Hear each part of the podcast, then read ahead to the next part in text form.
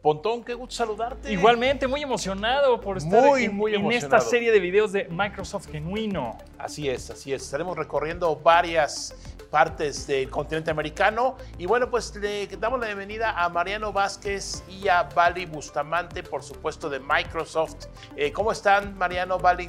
Hola Javier, Pontón, ¿cómo están? Muy bien, hola Vali, ¿cómo estás? Hola Mariano, hola Javier, hola Pontón, muy bien, muchas gracias.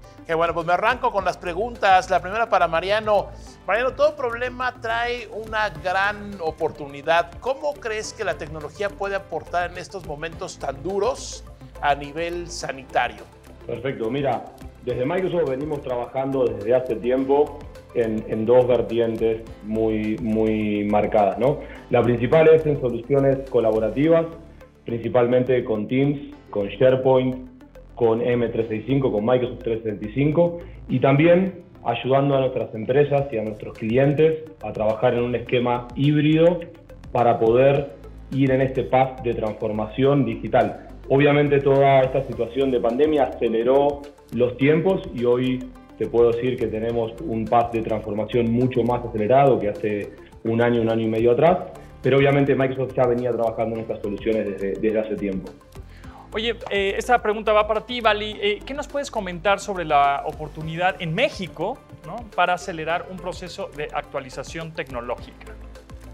Mira, la oportunidad es enorme. Una de las cosas que dejó en evidencia esta pandemia es que las empresas deben de asegurar su operación. Deben de asegurar continuidad en el día a día de, de su empresa. Mira, aquí en México y en Latinoamérica tenemos identificadas 20 millones de computadoras que operan con un sistema operativo obsoleto o que tienen una antigüedad mayor a cuatro años. Uno de los desafíos que tenemos nosotros como empresa es ayudar a estas empresas a definir un proceso de migración tecnológica. La verdad es que este año, este año tan coyuntural puso a prueba muchas de estas empresas y creo que la oportunidad está precisamente ahí, en llevarlas al siguiente nivel tecnológico. Oye, Mariano, ¿cómo sé que mis licencias son originales? Es una muy buena pregunta esa y déjame darte la respuesta en dos ópticas distintas. Como saben, en nuestros canales nosotros trabajamos un esquema de licenciamiento que se llama COIEM, C-O-I-E-M, en donde lo que se entrega es un COA, que es un certificado de autenticación, y un medio físico para poder descargar el software que se va a instalar. Entonces, cuando quiero saber si es legal, tengo que tener el certificado de autenticación o COA, tengo que tener el DVD que soporta o que es donde se va a bajar la imagen. Eso es lo que es nuestro licenciamiento COIEM. En nuestro licenciamiento electrónico, licenciamiento ESD, lo que voy a tener es una clave de activación y un link de descarga para poder descargar el producto que quiero activar. Es muy importante que ese link de descarga, tanto los canales que estén vendiendo como las empresas que están adquiriendo el software, validen que ese link sea de Microsoft. Microsoft no vende ningún tipo de software a través de un link que no sea oficial de Microsoft. Entonces, para resumirlo, el certificado de autenticación o COA, la clave de activación y un link de descarga oficial de Microsoft. Ok. Oye, Vali, ¿y, ¿y, cuáles crees que sean las implicaciones más grandes para las empresas en México cuando trabajan con licenciamiento eh, pues, no genuino? Bueno, primero la implicación más grande es de seguridad.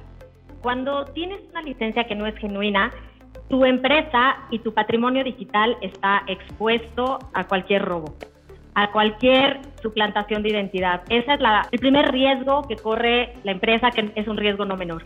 El segundo, obviamente, son las penalidades que puedes tener eh, por, por estar utilizando un software no genuino. Y el tercero es frenos o una operación no continua, porque en el momento que tú instalas un software que no es genuino, pues definitivamente no recibes toda la oferta de valor que te ofrece un licenciamiento original. Mariano, es evidente que ahora hay muchas máquinas free 2, o sea, sin operativo en el mercado. ¿Qué implica esto para los canales de Microsoft en México y a su vez a los clientes finales?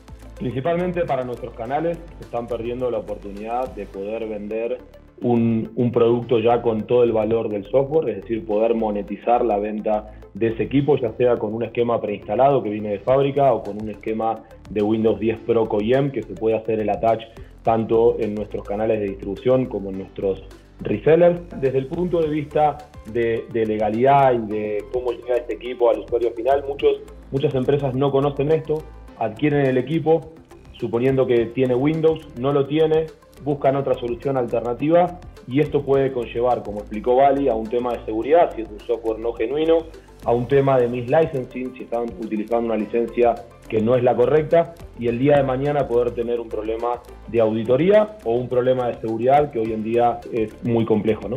Matuk, hablemos un poco más acerca del uso de Windows 10 Pro. A ver, ahí le voy a preguntar una, una, a Bali. ¿Qué tipo de usuario deberían optar por esta licencia? ¿Qué tipo de usuarios? Mira, los usuarios que le van a dar un uso comercial a su máquina. Es decir, tenemos nosotros una licencia diseñada para uso doméstico, para personas que van a ocupar la computadora en su casa y tenemos una licencia, un sistema operativo diseñado para uso comercial. Si tu empresa es pequeña, mediana, grande, no importa, esa es la licencia adecuada para ti porque está diseñada precisamente para proveer toda la seguridad que necesita tener una operación comercial. Esa es la, licencia y los usuarios correctos. A ver, Mariano, a nivel ofimática vemos precios por ahí en internet absurdos, ¿no? Desde 4 dólares por licencia en México. ¿Qué le quieres decir a los canales de Microsoft? Mira, ahí, es decir, ese es nuestro principal punto para identificar cuando una licencia no es genuina. Hay otros puntos más que pueden ser el packaging o como comenté antes, el link de descarga del producto, es decir, si un canal está vendiendo y te dice descarga el producto desde este link o desde este SharePoint, eso no es legal. Pero el principal punto donde uno tiene que identificar si el producto es genuino o no es genuino es en el precio. Como saben, hay un precio de mercado, esto se puede identificar fácilmente en la página de Microsoft. Si el precio es drásticamente inferior a eso, evidentemente hay un tema de que ese software no es genuino. Y lo que eso conlleva, como comentamos antes, es para sus empresas, como canal, le están dando una solución de altísimo riesgo en términos de seguridad y también le están transfiriendo un tema o, un, un issue a futuro en cuanto a una auditoría o un posible problema legal referente a la propiedad intelectual del software que estén utilizando. Claro, nunca hay que dejarse llevar por estos precios llamativos, ¿no? Hay algunos que son irreales y por supuesto este así lo es. Pontón, ¿podemos dar las gracias a Mariano y a Vali? Muchas gracias Mariano, Vali, por su tiempo y por compartirnos este, bueno, pues este conocimiento y además estos tips, estos consejos que definitivamente sabemos que el software genuino pues tiene muchas más ventajas, garantías y soporte, ¿no? Así es, Pontón. Muchas gracias, Mariano, Vali. Muchas gracias a Muchas gracias. Un saludo. Gracias, Matuk. Pues nos vemos en el siguiente video, ¿no? Claro, obvio. Pues, estaremos en la serie de videos de Microsoft Genuino. Muchas gracias, nos vemos la próxima.